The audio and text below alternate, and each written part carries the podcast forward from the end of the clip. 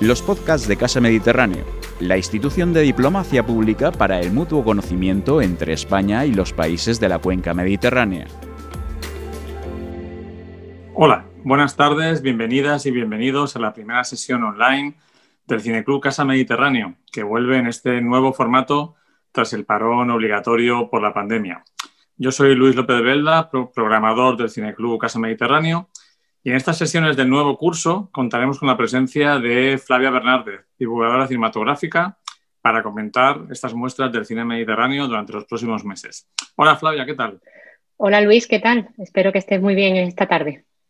Pues muy bien, aquí muy ilusionado con esta nueva etapa del Cine Club que ya lleva dos años de andadura. Primero estuvimos en la librería 80 Mundos, luego en la sede de la universidad. Tuvimos que parar, igual que se paró el mundo, pero ahora volvemos con, con este formato online, proponiendo películas eh, dos semanas antes, dos semanas para verlas y un artículo preparatorio. No sé cómo te, cómo te sientes en este, en este debut. ¿Estás eh, tranquila, emocionada? ¿Cómo estás? Estoy emocionada y excitada por bueno, eh, ver qué nos trae ¿no? Eh, en esta nueva ocasión que tenemos para y en este nuevo formato que tenemos para, para divulgar cine. Vamos a ver cómo, cómo se nos da, ¿vale? Hoy es el turno además de una película importante dentro del cine europeo, una película griega llamada Canino, en, griego, que me perdone ser un griego escuchando Kionodontas, y en inglés Dogtooth, más o menos es diente de perro, canino, en definitiva. Y es un poco la película que dio a conocer a un cineasta tan importante hoy en día como es Yorgos Lantimos. Yorgos Lantimos comenzó su carrera mm, codirigiendo en 2001 la película My Best Friend y luego debutó en solitario con una película poco valorada que se llamó Quineta, Posteriormente dirigió esta película que nos ocupa hoy, que es Canino, y el éxito internacional, eh, premio de nuevos realizadores en el Festival de Cannes, pues le llevó a, desarrollarse a nivel internacional, trabajando yo con actores anglosajones y filmando en inglés y haciendo películas que han sido éxito como Langosta, El sacrificio de un cielo sagrado con Nicole Kidman y Colin Farrell, y la quizá más conocida por el gran público, que es La Favorita, que estuvo nominada a los Oscars y que le dio el premio a Mejor Interpretación a Olivia Colman en esta película mm, de época, pero diferente a la habitual. ¿no? En el reparto no tenemos a ningún actor que aquí conozcamos, son actores griegos eh, que solo se conocen en su país. La película es un drama, una comedia negra. Y bueno, la sinopsis es bastante inquietante, ¿no? No sé qué opinas de ese, de ese argumento, Flavia que nos encontramos en la película? Bueno, mm, tengo que reconocer que yo la película la vi sin saber prácticamente nada de ella y claro, mm, o sea, por ir eh, totalmente virgen ¿no? a, este visionado, sabía que, hombre, conocía la obra de Yorgos Lantimos y sabía que indiferente no me iba a dejar. Y la sinopsis es bastante inquietante, la verdad, como toda la película. ¿no? Pues la sinopsis nos presenta un matrimonio con tres hijos, dos chicas y un chico, que viven en una mansión a las afueras de la ciudad, se supone que es Atenas. Los chicos que nunca han salido de casa en toda su vida son educados según los métodos de los padres, que realmente su principal objetivo es que no sean infectados o transformados negativamente por el exterior. Han creado incluso un lenguaje propio. Cuando preguntan por palabras incómodas, como pueden ser palabras sexuales o violentas, pues les dicen pues que no sé, que vagina es un tipo de jarrón o que un revólver es un amanecer eh, muy bello, ¿no? Y a partir de ahí se va creando todo el argumento de la película. La película tuvo bastantes premios, ¿nos lo recuerdas, Flavia?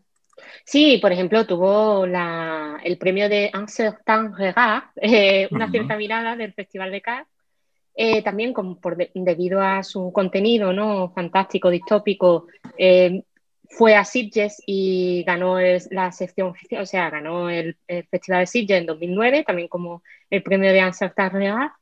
Y bueno, también tuvo el Festival de Mar de Plata, también tuvo el premio eh, gordo. Y en los Oscars estuvo nominada a Mejor Película de Habla No Inglesa. Eh, también ganó los premios Gullbeach, o no sé cómo se pronunciará, de Suecia. Bueno, no, perdón, estuvo nominada a Mejor Película Extranjera y luego estuvo en los British Independent Film Awards, que también estuvo nominada como Mejor Película de habla no inglesa. Efectivamente, tuvo muy, buen, tuvo, tuvo muy buenas críticas, tanto en, en Festival de Cannes y a nivel internacional. Eh, mm. Tanto Jordi Costa como Luis Martínez, eh, críticos de cabecera de, la prensa española, la valoraron muy bien. Sí, de hecho, bueno, eh, Jordi extraña, áspera y agresiva película, su habilidad para describir la lógica secreta de un universo enfermizo, revelan lancimos a un delicado orfebre de materiales oscuros con un meritorio manejo del humor negro. Creo que lo, ha, resumido muy bien en tres líneas el compañero Jordi Costa. Que sí. Mm. Y bueno, eh, Luis Martínez, pues la maquinaria de la película resulta tan sorprendente que el espectador no puede por menos que rendirse a la brillantez de una ocurrencia tan perversa como por turbadora. que iba a ser perturbadora, los, los, críticos usamos palabras eh, poco usuales. os gustan. Eh, antes que nada, una primera sensación para ver un poco si coincide con, las personas que la han visto. ¿Qué sensación tuviste mientras la veías y al finalizar el, visionado? Pues sí, a mí la película me inquietó desde el primer instante, puesto que realmente no sabemos las motivaciones de esos padres eh, a la hora de educar a sus hijos en un ambiente tan, tan enclaustrado, ¿no? Tan de convento, de, clausura y, tan externo, ¿no? Eh, eh, o sea, tan, tan alejo al exterior, ¿no? O sea, mm, no entendemos la motivación de esos padres, que luego sí que podemos, cuando vas hablando de la película, entender sus motivaciones, pero al principio no tenemos ni idea de por qué hacen eso, ¿no? Bueno, la, como tú bien comentas, además es una película que al principio, como hablaremos después, andas muy perdido. Es una película que no te da claves ni así al principio y va creciendo poco a poco y al final yo creo que cuando terminas de verla te deja un gran pozo. Son de esas películas en las que sigues pensando al día siguiente cuando te levantas, no te deja indiferente. Creo que no va a dejar, eh, no ha dejado indiferente a nadie de los que la hayan visto ni los que la verán en próximos días. Y es una, es una cinta que hace algo muy difícil, que es una especie de alegoría sobre nuestro mundo sin resultar ni pedante ni aburrida. Es una película que te engancha desde el principio. Es verdad es verdad que no es una película apta para todo tipo de público.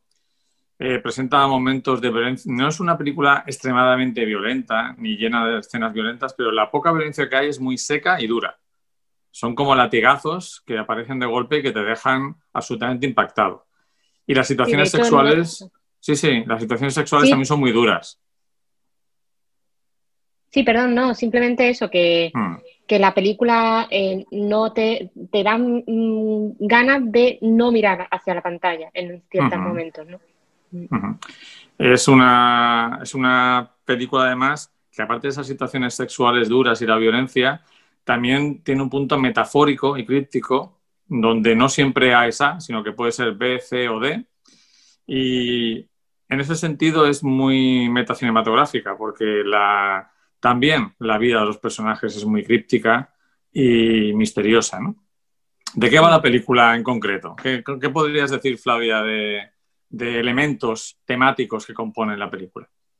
Pues sí, mm, como bien has dicho, al final es una alegoría ¿no? de, hacia la educación de los hijos. Eh, aquí plantea cómo unos padres pueden, eh, por medio de la sobreprotección total, moldear a sus hijos a, a su gusto, ¿no? Para que precisamente por ese miedo que tienen hacia, hacia los agentes externos, eh, les hagan los hijos como ellos quieren y no como la sociedad puede mm, servirles más, ¿no? sino que les sirvan para, hacia ellos. ¿no? Eh, bueno, mm, la película tiene un alto contenido metafórico. En muchas de esas escenas podemos estar, de una de ellas podemos estar hablando eh, largo y tendido. Y a mí me recuerda mucho que luego, precisamente después de hablar contigo eh, sobre lo que me había parecido la película, preparar la charla, etcétera, he visto que realmente sí que hay interpretaciones de que la película puede ser interpretada como el mito de la cadena de Platón, ¿no? Como los padres son los que enseñan el mundo a los hijos desde la sombra, ¿no? De, de los reflejos de la sociedad que ellos controlan y esos hijos creen que su mundo es el que hay, el que le cuenta a sus padres y el que hay en esa casa, no más allá del muro, ¿no?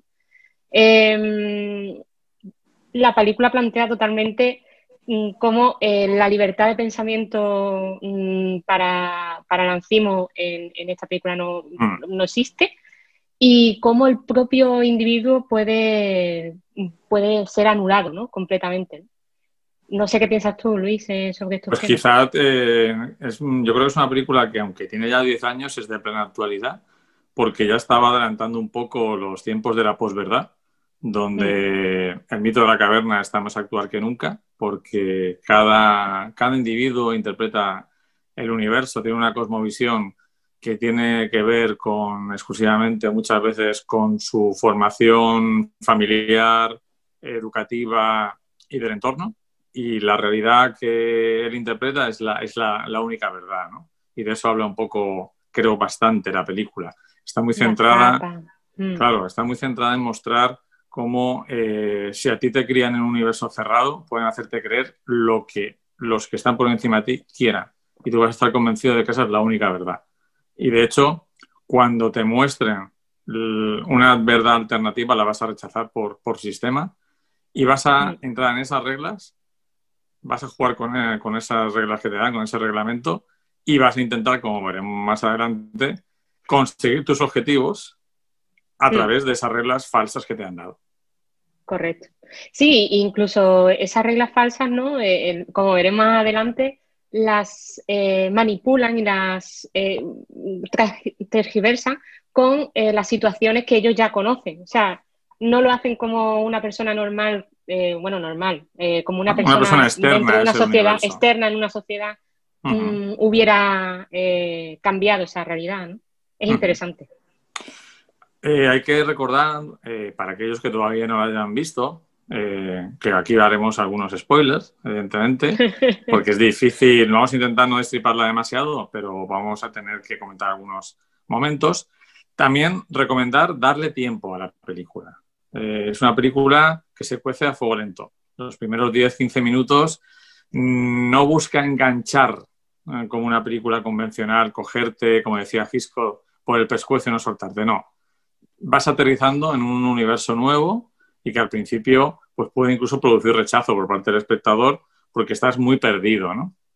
Además empieza, empieza en media red, no te presentan los personajes ni la situación. Es como eh, si uno entrara al cine tarde pensaría que la película lleva 15 o 20 minutos. Y no, realmente es que empieza así. la presentación de personajes es muy curiosa, eh, con pequeñas pinceladas vamos conociéndolos. Es muy sutil todo lo que vemos. Eh, se muestran las mentiras de los padres, las reacciones de los hijos, pero nunca hay subrayados en la película. No es una película evidente que, lo dé todo mascado al espectador, sino que siempre es una especie de puzzle que el espectador tiene que ir componiendo las diferentes piezas y como todo puzzle bien hecho es un reto para el que lo está haciendo, evidentemente. Y un ejemplo muy claro son las definiciones erróneas que les dan al principio de la película pues estamos viendo que ellos están hablando de, ¿esto qué es? Eh, eh, ¿Qué significa teléfono? Como quieren que sepan que es un teléfono para comunicarse con el exterior, pues el teléfono no recuerdo muy bien, pero es una flor, ¿no? Una flor amarilla a lo mejor. Entonces, eso hay que darle un poquito de tiempo a la película para aceptar cómo, cómo funciona. Y desde los primeros minutos, el espectador va dándose cuenta de que se plantea un debate que ha estado en la calle, en diferentes países europeos, es si podemos dejar totalmente la, educación de los hijos en manos de los padres. Porque igual hay padres que no están totalmente preparados para hacer esa educación o tienen una visión tan distorsionada del mundo que se la van a transmitir a sus hijos y van a convertirse en otras personas con una visión distorsionada. Sí, eh, claramente es una crítica tanto al sistema eh, bueno, pues esas pequeñas parcelas que se forman en los núcleos familiares, ¿no? Esas burbujas que ahora tanto estamos, tanto están de actualidad, eh, cómo tú puedes crear una educación de, a tus hijos que tanto le valgan como a la sociedad, ¿no? En este caso, el Estado o en la sociedad donde, permanezcan, donde tengan que trabajar, y cómo también pueden compaginarla con, pues, con la vida familiar, ¿no? Es bastante difícil. Aquí te plantean el lado más extremo de eh, qué pasaría si totalmente no estuvieran, los progenitores totalmente se tuvieran que ocupar de la educación de los hijos, ¿no?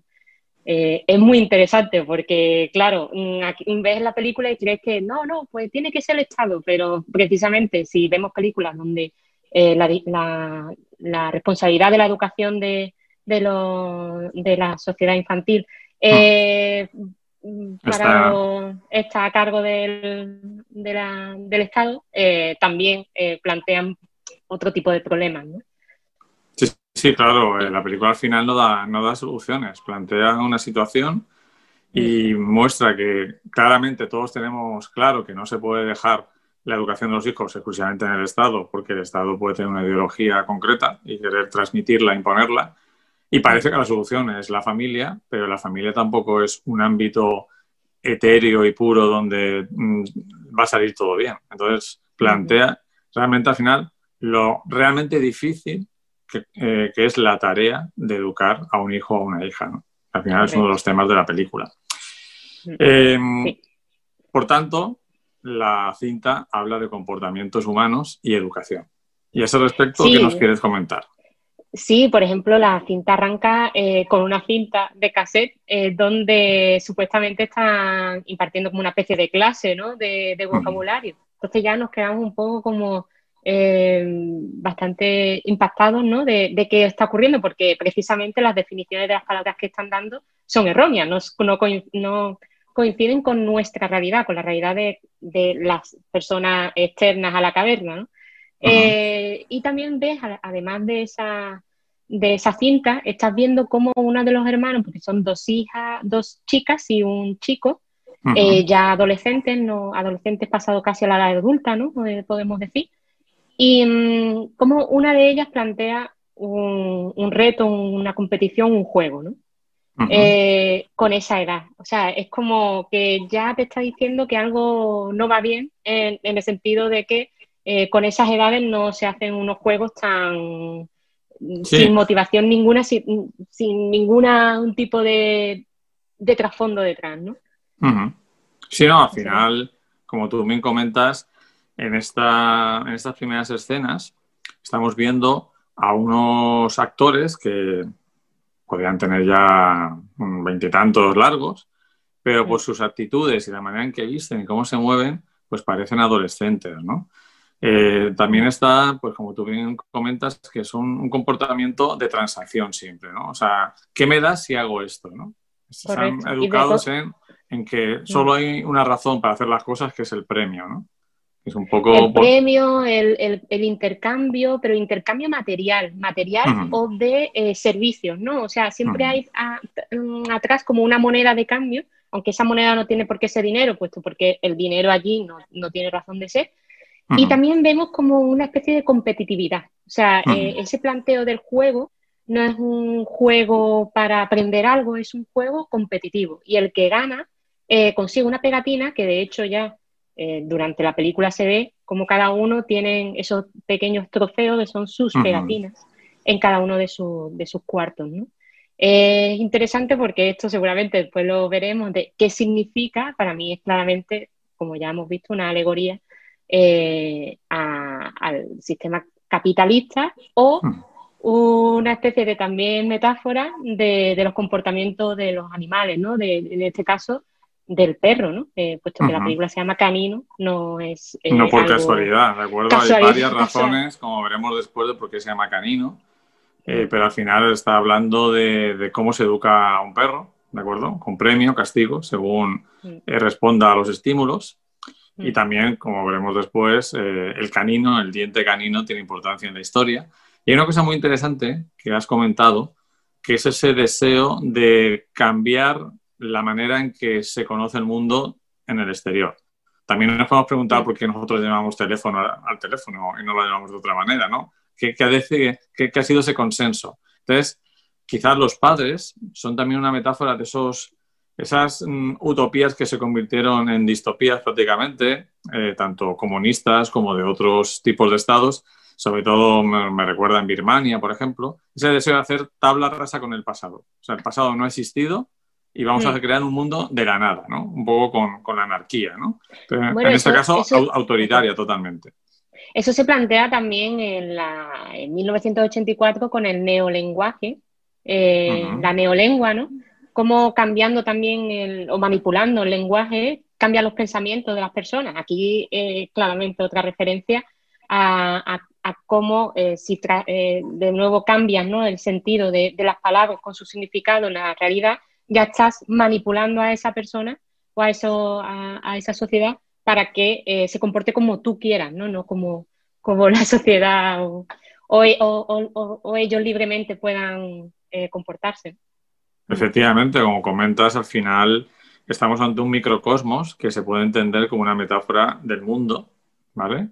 Unos, unos adultos, los padres, que quieren proteger a unos hijos que serían el pueblo, eh, si fuera un estado total, y, eso ha existido, ha existido en algunos regímenes autoritarios, ese, los más extremos, ese deseo, como digo, de partir de la nada y muchas veces tratar de una manera infantil al pueblo. El pueblo no es capaz de valerse por sí mismo y necesita un, mando, una guía que los conduzca a, la perfección o al éxito que no pueden conseguir por sí mismos.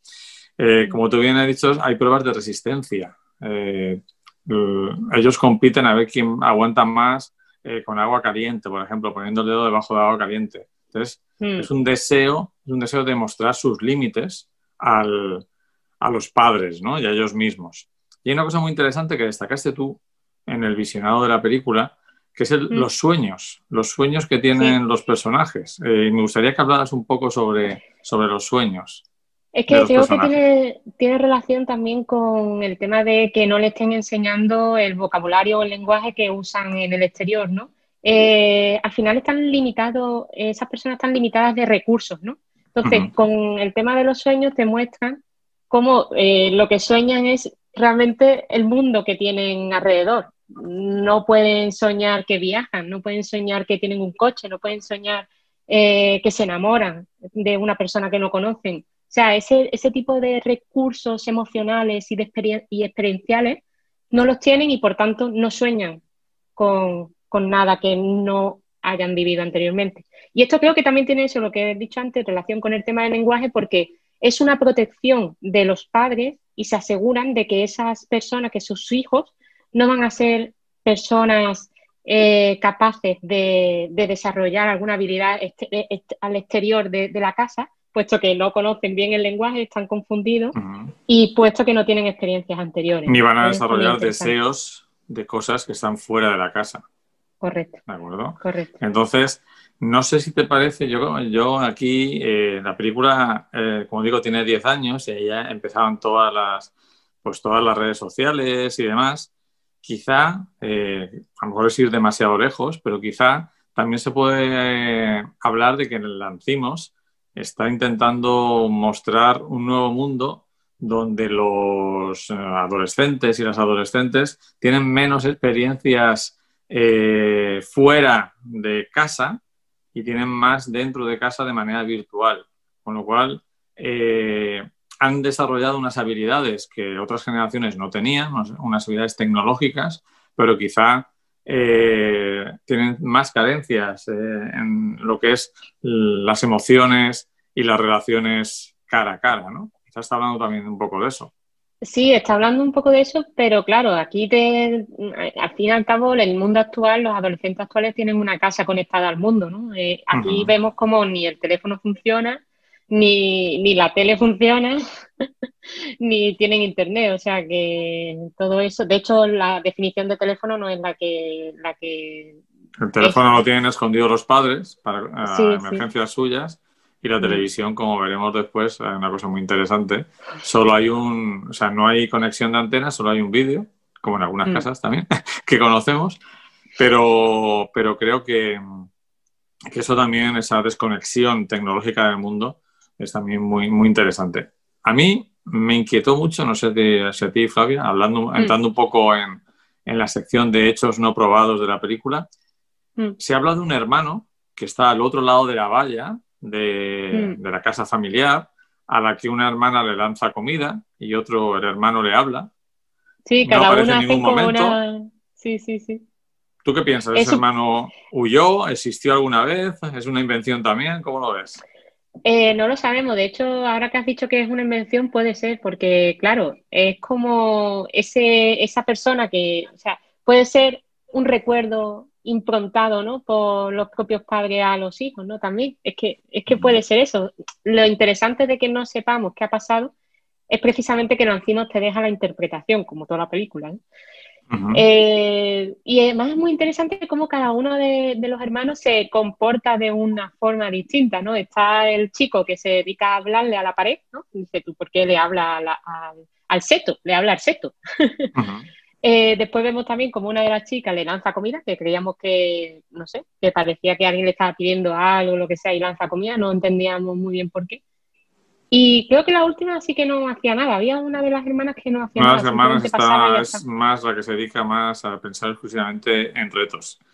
Quizás sea la más pequeña. Sí, la, competitiva. Sí, sí, sí. Y hay un, mm, en lo que estábamos comentando, también hay una cosa muy interesante en lo que son el espacio de los hermanos. Ese hermano que ya no está y que no sabemos nada de él. Pero también un valor que tienen los hermanos es que tienen su propio, como su propio espacio en la casa y cuando se portan mal, a mí hay una escena que me hace muchísima gracia dentro de que es casi macabra, que es cuando les amenazan con que la mamá va a volver a tener descendencia. Dice, y en breve van a venir dos gemelos, mamá va a tener dos gemelos y un perro. Sí, porque se habla de que va a tener como lo más normal del mundo. Sí, sí, sí. Sí, además porque la conversación es que va a tener trillizos, ¿no? O sea, va a tener La madre propone trillizos y el padre dice, eso es pasarse. Exacto, no. y dice, dos niños y un perro. Claro, es que como los, los hijos están totalmente a merced de, lo que le digan los padres. O sea, es que no, hay duda, no hay, no hay un espacio para, discusión, ¿no? Para, para el debate, ¿no? Y eso es interesante también, ¿no? Además es que introduce una cosa que es la competencia familiar, ¿no? Eso de, que, de que si os portáis mal, uno de, los, de esos hijos van a compartir cuarto contigo, ¿no? Eh, eh, o sea, les amenaza con que eh, lo que va a venir no es un colega, no es alguien con el que te vas a apoyar, no es alguien, un ser competitivo, alguien con el que te vas a pelear para, para seguir manteniendo tus privilegios. ¿no? O sea, ya le meten otro, otro elemento más de miedo hacia el exterior, el lo externo, que en este caso es el nuevo niño o los nuevos hijos que vayan a venir. Eso es interesante también. Lo que acabas de comentar, aunque estás comentando varias veces, de que ellos creen a pie juntillas todo lo que dicen los, los padres, al final en la vida real es un poco así hasta cierta edad. Hasta cierta edad, mm, dependiendo de cada persona, hay gente que a los 10, otros a los 14, otros tienen 30 y siguen creyendo a pie juntilla lo que dicen sus padres, porque hmm. me recuerda un poco a un, a un libro de Paul Oster, que es una compilación de relatos que se titula Creí que mi padre era Dios. Sí, básicamente es uno de los hmm. temas también del mundo literario y tal, el matar a los padres, ¿no? O sea, eh, de, forma totalmente... La figura del padre y luego matar al padre, que decía Freud, ¿no? Em, yo creo que es interesante introducir ahora, que no hemos hablado todavía de ello, mm. que hay un personaje del exterior. Hay un, solo una persona a la que dejan entrar en la casa con los ojos vendados durante todo el camino para que desconozca dónde está ubicada la casa.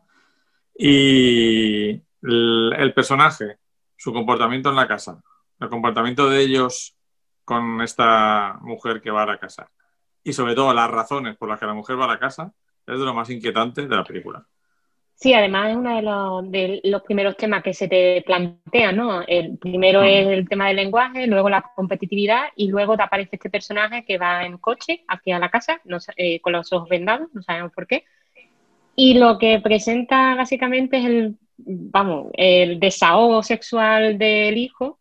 Eh, es el padre, el padre le gusta un desahogo sexual al hijo. Sí, y es esta chica que mm, luego descubrimos que trabaja en el mismo sitio que, el padre. ¿no? Pero a un nivel muy mucho inferior, porque él parece jefe bueno, por supuesto que es guardia de seguridad. Sí, sí, sí. Pero claro, es mm, súper interesante que, vaya, tiene a, tres hijos, dos hijas y un hijo. Y sin embargo, a quien le busca el desahogo sexual solamente es al chico, ¿no?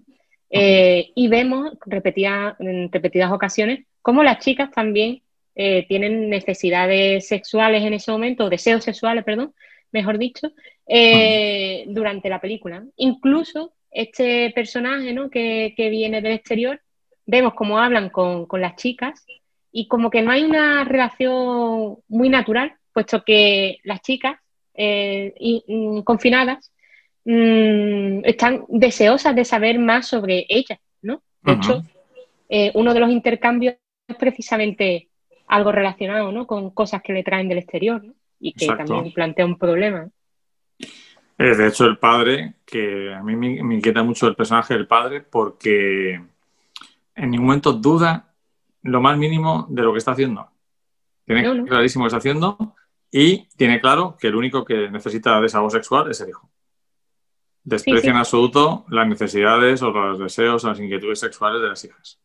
De hecho, cuando plantean un problema, o sea, ahí descubren una cosa que ha hecho esta persona del exterior, porque, claro, eh, toma un rol de manipulación, ¿no? Eh, con, sus hijos, y hay un determinado momento en el que violentamente se la quitan del medio.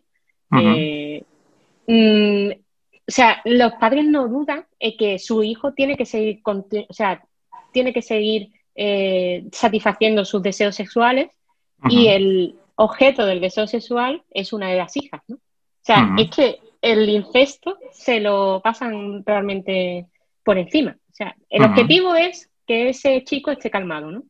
Sí, sí, y de hecho eh, no dudan en ningún momento de, mm, pues si este personaje ya no puede hacer su función, pues este, nuestro hijo necesita desahogarse y no queremos meter a nadie más de fuera porque ya hemos visto que trae consecuencias negativas y por tanto por tanto, no hay ningún problema en eh, ofrecerle a nuestro hijo mayor a su hermana. es una de las escenas más inquietantes, inquietante eh, desagradables y... incómodas del reciente cine europeo. Y yo creo que universal, porque. Sí, sí, claro. A la americana ni lo cuento en ese sentido. Bueno, por supuesto. Además, es muy interesante cómo eh, surge, ¿no? O sea, ¿por qué se le castiga al personaje exterior? Y es precisamente porque trae conocimiento a la casa, ¿no? El conocimiento no lo trae en base de libros o, conocimiento científico. El conocimiento es a través de las películas, ¿no? Como el metacine se mete dentro también de, esta película, ¿no? El, y ahí, parece que eran, claro, parece que el Lantimos homenajea a películas que le gustan. Porque la chica le trae cintas de películas como Rocky, Tiburón, ¿de acuerdo? Flashdance. Y entonces eh, las chicas imitan esas escenas que igual las interpretan como escenas de la vida real, porque no saben lo que es una película. No, y además es interesante como la educación es imitación, ¿no? Imitan a sus padres, imitan las películas. Entonces, en cuanto imitan eh, a las, películas que han visto, ese comportamiento tiene que ser totalmente eliminado, ¿no? Porque es peligroso. Mm. Pues em, tenemos un tema que a mí me gusta mucho, que es una de mis escenas favoritas, que es ah. cuando eh, el padre le dice, voy a poner un disco del abuelo cantando, ¿vale? Y te dejo comentando un poquito porque creo que voy a encender la luz eléctrica porque está atardeciendo y me estoy quedando sin luz. Voy a encender la luz. Tenemos muchísima luz, pero mm, se, ha, puesto el sol. Eh, sí, eh, precisamente es una escena ¿no? que comenta eso el padre, que, va a empezar a, cantar el abuelo, una canción que le cantaba a ellos, y enciende el tocadisco y, y, precisamente el abuelo tiene que ser Frank Sinatra, porque está sonando Fly Me to the Moon. Y bueno, ¿qué hace el padre Luis? bueno, es muy, es muy, divertido porque claro, tú no te lo esperas, no te esperas, bueno, pues mm, sabes que el abuelo no va a ser. La verdad que estos tres pobres chicos no hacen más que contarle mentiras todo el tiempo, ¿no? que es un poco como se sienten a veces los hijos cuando descubren las mentiras de sus padres y como se sienten los ciudadanos cuando descubren las mentiras de sus padres, que son los políticos, ¿no? Los líderes políticos. Los reyes magos, etcétera. Empezando por ahí, todos son decepciones. Con, las figuras de autoridad. Entonces, eh, claro, tú sabes que el abuelo no va a ser pero no te esperas que el padre tenga el morro, la jeta, de ponerles un disco de Frank Sinatra cantando Flying the Moon, que además es un alivio cómico, porque acaba de ocurrir, si no recuerdo mal, acaba de ocurrir antes toda la escena del incesto, No sé si Ah, es sí, An- uf, ¿sí? sí, sí, creo que sí. Mm. Entonces hay un alivio cómico, les pone el disco de Friend of the Moon, pero es que además se lo traduce, porque ellos evidentemente no saben inglés. No sabemos si el padre sabe inglés tampoco, pero se inventa una letra en la que continuamente lo que dice es eh, soy el abuelo, os quiero mucho y quiero mucho a mis padres y a mis abuelos. Es decir, Tenéis que hacerle caso, tenéis que hacerle si no caso, hay que respetar a los cosas- padres. Está, mm, ¿Cómo no vas a hacer caso a la voz de tu abuelo cantando y pidiéndote desde la tumba que respetas a tus padres y que los quieras mucho? ¿Eh? Hay mayor manipulación que esa, a través de la emoción de una canción y encima que la canta esa, la voz que es Frank Sinatra. Sí, sí, sí, o sea, esa escena es eh, tremenda, tremendamente divertida y tremendamente mm, horrible, ¿no? Porque estás viendo la manipulación en vivo. Sí, sí. Exactamente. Eh, vamos eh, avanzando y ya creo que ahora sería interesante hablar de cómo se ve el mundo exterior desde la casa. ¿Qué significa el mundo exterior? Y qué esa regla o ese enemigo que hacen crear los hijos, que es el verdadero enemigo de la familia. Que si ellos son Sí. perros, ¿cuál es el verdadero enemigo de la familia? Pues precisamente los gatos, ¿no? Además, eh, no caemos en eso. No se han o sea, comido mucho la cabeza los padres, ¿eh? O sea, No, no, no. O sea, es. Todo muy simple. Esa- Vosotros sois sí, como todo. perros, vuestros enemigos son los gatos.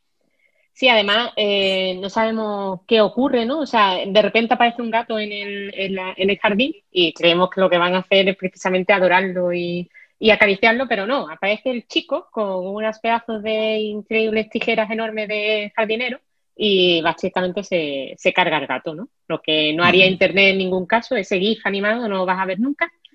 Y nada, nos enteramos ahí que la mayor amenaza para ellos es el gato. Y bueno, otra serie de amenazas exteriores como pueden ser eh, el tema de cómo se sale de la casa, ¿no?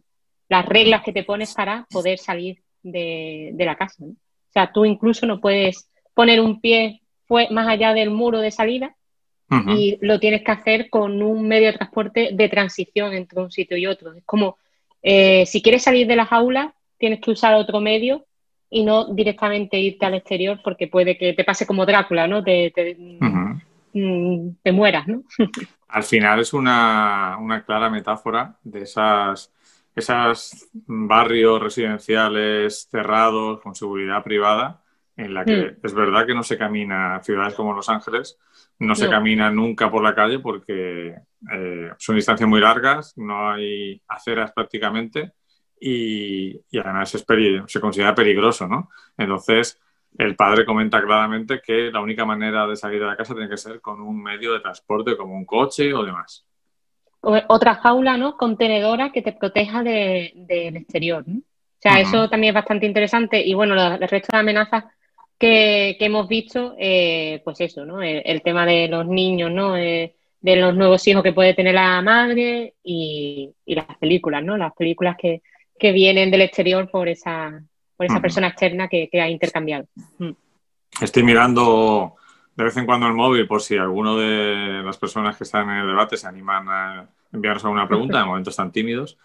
Pero Mm. bueno, continuamos. Hay una cosa también de lo que has comentado que, que no quería dejar pasar, es el hecho de que al final, eh, cuando, los, cuando los niños, cuando los hijos, eh, o bien quieren mentir y salirse con la suya, o bien quieren, quieren huir de esa situación, lo que hacen es darle la vuelta, utilizar las reglas que han creado los padres en su propio beneficio para poder hacer lo que ellos quieran, que vuelve a ser una alegoría de cómo eh, se cogen las normas para darles la vuelta y hacer lo que uno quiere en su favor, no echar la ley, echar la trampa. Sí, ellos aprenden lo que hacen los padres con, con ellos, ¿no? Claramente, porque cuando aprenden una nueva palabra que se han enterado por el exterior o lo que sea, los padres inventan, ¿no? Esa palabra, no le dicen realmente lo que es. Ellos hacen casi casi que lo mismo, ¿no? Eh, cuando una regla no les favorece, pues eh, a, a base de con esa regla le dan la vuelta, ¿no? O sea, eso está, está claro. Y muy importante, cuando alguno hace daño a otro, un daño ya en esas pruebas que hacen donde ya realmente ha habido herida o demás, ¿a quién le echan la culpa? a los gatos, al enemigo externo, ¿de acuerdo? Mm, el cabeza de turco. De, mm. de hecho, Airan Timos está mostrando muy evidentemente, la película se, se rodó mientras estaba produciendo la grandísima crisis eh, griega económica y la mm. crisis de los inmigrantes y al final está hablando de la cabeza de turco, ¿no? Pues si la autoridad ha, creado un enemigo externo que vale para culpar de todo, pues el ciudadano eh, medio, el ciudadano individual también, cuando quiere quitarse las culpas de algo que ha hecho el mal, pues le, le carga toda la responsabilidad a los mismos que le carga la responsabilidad sus eh, referentes, a ese enemigo externo imaginado. Al final es un comportamiento infantil, ¿no? O sea, cuando somos niños nunca queremos tener la culpa, ¿no? Siempre queremos echarle la culpa a otra persona, ¿no? Y yo creo que eso es eh, en parte un reflejo de la falta de madurez que tienen estos, estos chicos, ¿no? Estas dos chicas y este chico. Creo que nos ahora es un buen momento eh, para hablar un poquito a nivel técnico de la película. Hemos hablado mucho de los elementos argumentales y metafóricos, porque es una película que se centra en eso, en las interpretaciones. No es una película donde vayamos a ver grandes movimientos de cámara, ni grúa, ni traveling, porque ni hay presupuesto ni es el objetivo. Pero sí que podemos comentar algo a nivel técnico. ¿Qué, nos podrías decir? sí, de hecho, no hay grúa no hay grúas ni, grandes interpretaciones, etcétera, como dices, pero sin embargo juegan mucho a su favor a nivel artístico. Está muy cuidada la presentación y la dirección de arte, puesto que habría un escaso presupuesto. la película se hizo toda en un decorado, ¿no? O sea, no, vemos localizaciones externas más allá de, los planos de recursos, ¿no? De, con, los agentes externos, que es la, la, chica que traen a la casa, ya está. Y donde trabaja el padre, punto, no vemos más. Eh, el resto está todo en una película confinada. Y me gusta mucho cómo, cómo ha tratado la fotografía, ¿no? De una forma súper limpia, pulcra, eh, aséptica, ¿no? O sea, todo está como súper limpio, se ve que ahí hay una especie de, obsesión por la limpieza, ¿no? Y claro, al estar en un sitio confinado, que menos, ¿no? Que, que, ese, que ese espacio sea higiénico, ¿no? Eh, eso va muy, muy a la par de, las interpretaciones, que también son así, son limpias, claras, casi robóticas, mm, no hay espacio para emoción, no, son seres totalmente que pueden ser androides, ¿no? Eh, puede ser eso interpretado incluso con que esas personas no son humanos, ¿no? O sea, no están totalmente desarrollados como para Claro, ¿qué, hace que alguien sea humano, no? Eh, sin socialización se puede considerar que alguien es humano, si no, no ha socializado, ¿no? Mm, y hecho, la película... Sí, sí. Sí, de hecho la película al final es una película sobre un confinamiento.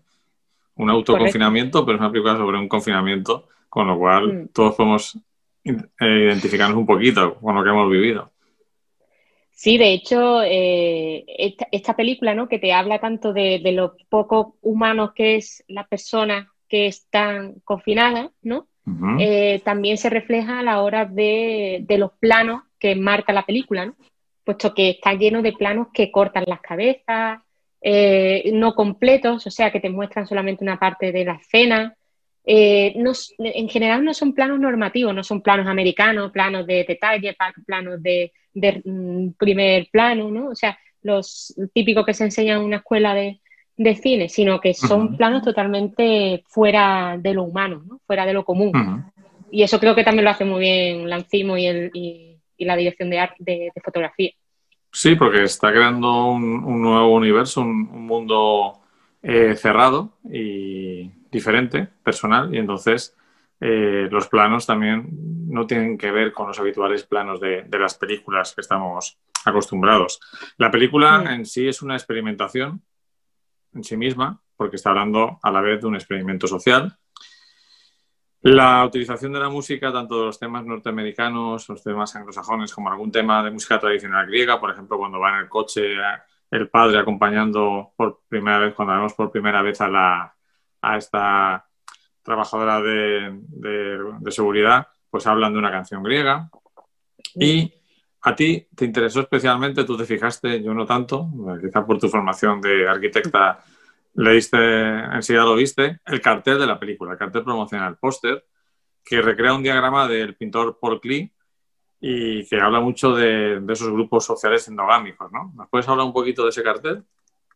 Sí, eh, básicamente era un diagrama. Entonces vimos mm. el cartel y dijimos, mm, ¿qué significa este cartel? Seguro que, tiene algo que ver con lo que nos está contando. Y precisamente es eso, lo vimos, era un, eh, es un diagrama a partir de un dibujo de Paul Klee, del pintor Paul Klee, que quería mostrar cómo las burbujas sociales ¿no? Eh, son, no te deja ver lo que hay en el exterior y a la vez el exterior no te deja ver lo que hay más allá. ¿no? O sea, cómo en la creación de pequeños mundos eh, totalmente te, separan de la realidad, eh, de la realidad verdadera. ¿no?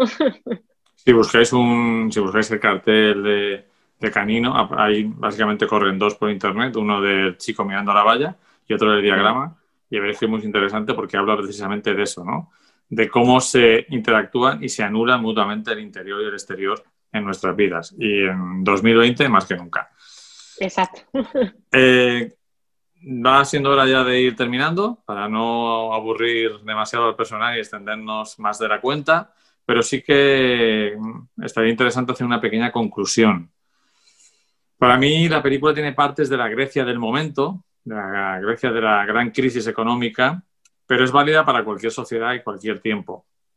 No deja de ser una exageración artística, pero también es una reflexión muy lúcida sobre los límites de la educación y eh, lo peligroso que puede llegar a ser dejar la educación de los hijos en padres desequilibrados o en padres que quieren eh, tenerlos absolutamente dominados. Sí, yo creo que también, aparte de, eso, es una reflexión sobre la identidad ¿no? de, las personas, cómo esa identidad puede ser totalmente manipulada y anulada. Y bueno, mm, demuestra las consecuencias que tiene ¿no? Eh, la parte del contexto ¿no? social. Es decir, tú no eres la misma persona si te crías en un sitio que si te crías en otro. ¿no? Cómo el contexto, cómo la situación, cómo tu educación eh, dentro de tu casa va a marcar la persona que eres. ¿no? Eh, claramente es un estupendo ejercicio de, reflexión sobre ese tema. En definitiva, es una película que nos muestra cómo todos somos consecuencia de donde nos hemos criado.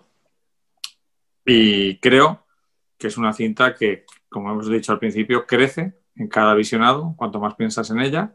Entonces, si la habéis visto ya, sabéis de qué estamos hablando. Y si no la habéis visto todavía, recordad que está disponible en la plataforma Filming. ¿De acuerdo? Pues por mi parte nada más. No sé, Flavia, si quieres decir alguna cosilla más sobre Canino o sobre la charla en general. No, simplemente que, que esta fue el primer, el primer largometraje de Mancimos, el, creo, ¿no? El primer trabajo en largo. No, el fue, el segundo, fue, el segundo, fue el segundo. Fue el segundo, pero el que le catapultó al, estrella, al estrellato europeo internacional puesto que ya justo luego sí que hizo Langosta, que, trabajó ya con actores anglosajones. Y bueno, Langosta es otra película que, seguramente sea muy interesante de ver. Y bueno, esta Canino me ha encantado. O sea, mm, a mí me flipó El Ciervo Salgado. Creo que es una película mm, desgarradora y a la vez súper valiente. Y esta Canino, que es como su, es su libro blanco, ¿no? O sea, te, muestra cómo va a hacer su, su, cine, de qué va a tratar su cine. Efectivamente. Me parece un ejercicio estupendo. Es cuando Lantimos se descubre a sí mismo y sabe qué cine quiere hacer, porque hasta ese mm. momento se había dedicado más a la publicidad y al vídeo corporativo.